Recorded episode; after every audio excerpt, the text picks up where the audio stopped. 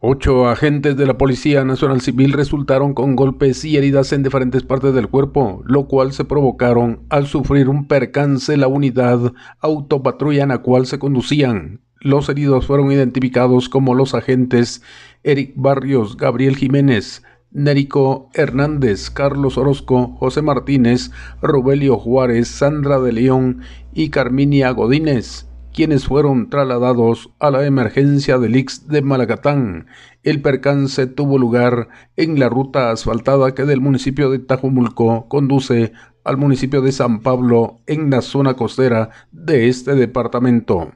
Desde Emisoras Unidas en San Marcos, informa José Luis Vázquez, primera en noticias, primera en deportes.